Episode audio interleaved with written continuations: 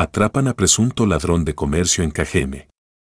Por la probable comisión del delito de robo con violencia a una tienda de conveniencia, elementos de la Secretaría de Seguridad Pública Municipal atraparon durante la tarde de ayer viernes en la colonia Villa Itzón a Jesús José N., de 33 años de edad. Los hechos se suscitaron cerca de las tres y media, cuando agentes adscritos al cuadrante 2 realizaban barridos de vigilancia por la calle Boulevard Itzón y Moisés Vázquez, sitio en donde se percataron que el cristal de una tienda de conveniencia había sido quebrado y que de dicho negocio salía una persona del sexo masculino cargando en sus manos diversas cajetillas de cigarros.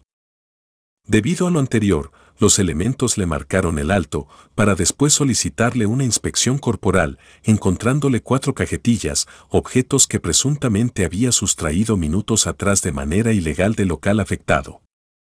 Jesús José fue trasladado a las instalaciones de seguridad pública municipal para la elaboración del informe policial homologado y posteriormente se puso a disposición de la Fiscalía General de Justicia del Estado.